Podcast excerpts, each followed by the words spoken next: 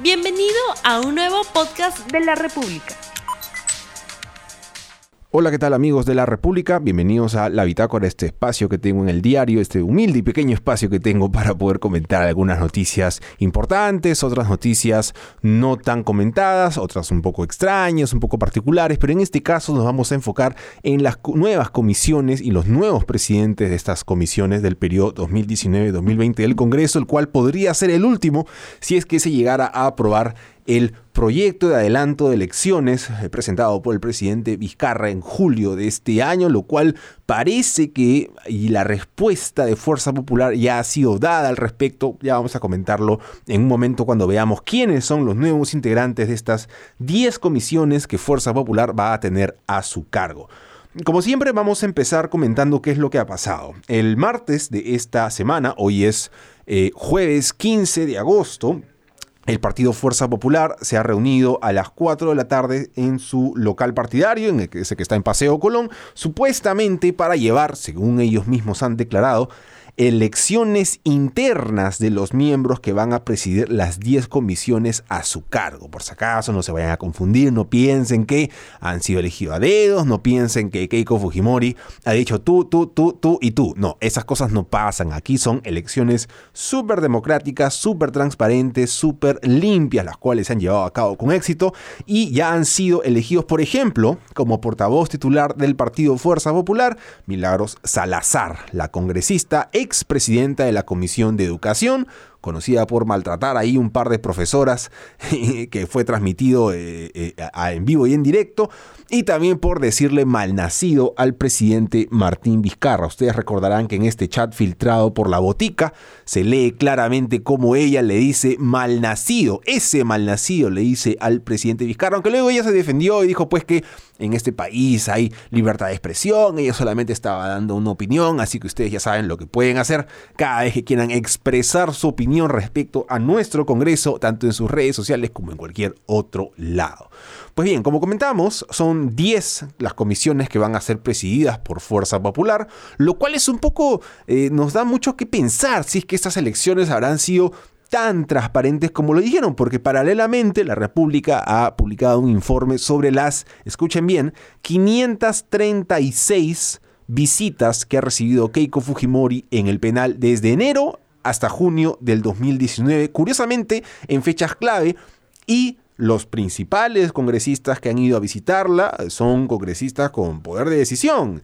Está, por ejemplo, Miguel Torres, que ha ido 39 veces, Rosa Bartra, 35 veces, Gladys Andrade, 33 veces, Luis Galarreta, 31 veces, Milagros Takayama, también 31 veces, y Úrsula Letona, quien en, los últimos, en las últimas horas ha dicho que se va a retirar de la política también 31 veces. Pues bien, eh, las, comisiones, eh, como mencionamos hace un rato, vamos a insistir, son 10 las que van a estar a cargo de Fuerza Popular. Por ejemplo, la Comisión de Agraria va a estar presidida por Elard Melgar. La Comisión de Relaciones Exteriores va a estar a cargo de Carlos Tubino, quien, si no me equivoco, hasta hace algunas semanas era el vocero principal de Fuerza Popular. La Comisión de Inteligencia va a estar a cargo de Octavio Salazar, un congresista que ha estado un poco eh, con una salud un poco difícil, un poco eh, resquebrajada, pero que afortunadamente ha podido mejorar. En la Comisión de Transporte a cargo de Guillermo Martorell,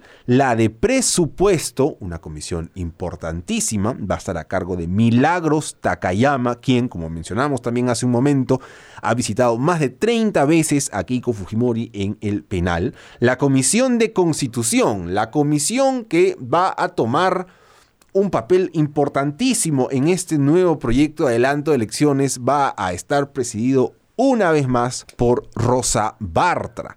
Recordemos que ya, lo, muchos aquí en, en, RTV lo hemos, lo hemos mencionado varias oportunidades, todo lo que se hizo con el paquete de reformas políticas en la Comisión de Constitución. Se presentaba un proyecto de ley para eh, derivar la toma de decisiones en cuanto al levantamiento de inmunidad parlamentaria, para que ya no sea el propio Congreso, sino la, Corte Suprema. El proyecto terminó siendo cualquier otra cosa que no era el, proyecto principal. Lo mismo se hizo con todos estos proyectos, lo cual por supuesto fue el principal detonante para que el presidente Vizcarra presentara este proyecto para adelantar elecciones. Pues bien, esta comisión va a ser presidida una vez más por Rosa Bartra, quien es, no sé, desde que ella dijo que no formaba parte de la resistencia, que no formaba parte de este colectivo fujimorista que para insultando a medio mundo en redes sociales y en la vida real, porque paran yendo a la República, a IDL y a todos lados con esta pequeña comitiva que tienen presidida por por cuatro o cinco sujetos. Bueno, ella dijo que no pertenecía, pero luego apareció una foto, así que, no sé, me cuesta, me cuesta creer en su palabra.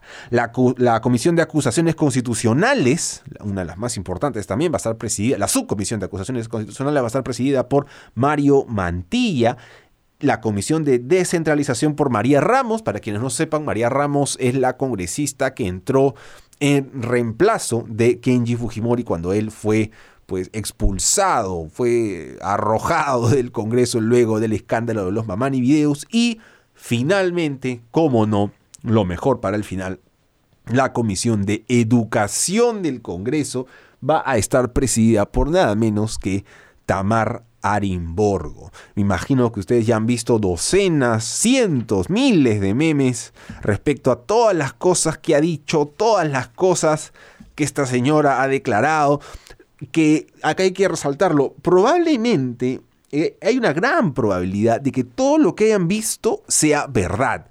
Las frases más increíbles que puedan haber leído, que han sido eh, supuestamente dichas por ella, probablemente sea cierto. probablemente los memes en este caso no mientan. Yo, por ejemplo, he hecho un listado de los siete momentos, los siete mejores eh, datos que podemos saber de la congresista Arimborgo. Para empezar, eh, cuando se interpeló a la ministra de Educación Flor Pablo, la congresista Arimborgo, actual presidenta, flamante presidente de la Comisión de Educación, dijo que, mejor dicho, comparó al Ministerio de Educación con Sodoma y Gomorra. Ella misma lo dijo con clara intención pues de que protestar por el currículo, por, la, por el enfoque de género que se, que se plantea en el currículo escolar, el cual para ella pues es totalmente, eh, no, no, puede existir esto porque va a ocasionar todo tipo de daños irreparables en los niños, nunca explica qué, pero bueno, eso es lo que ella dice.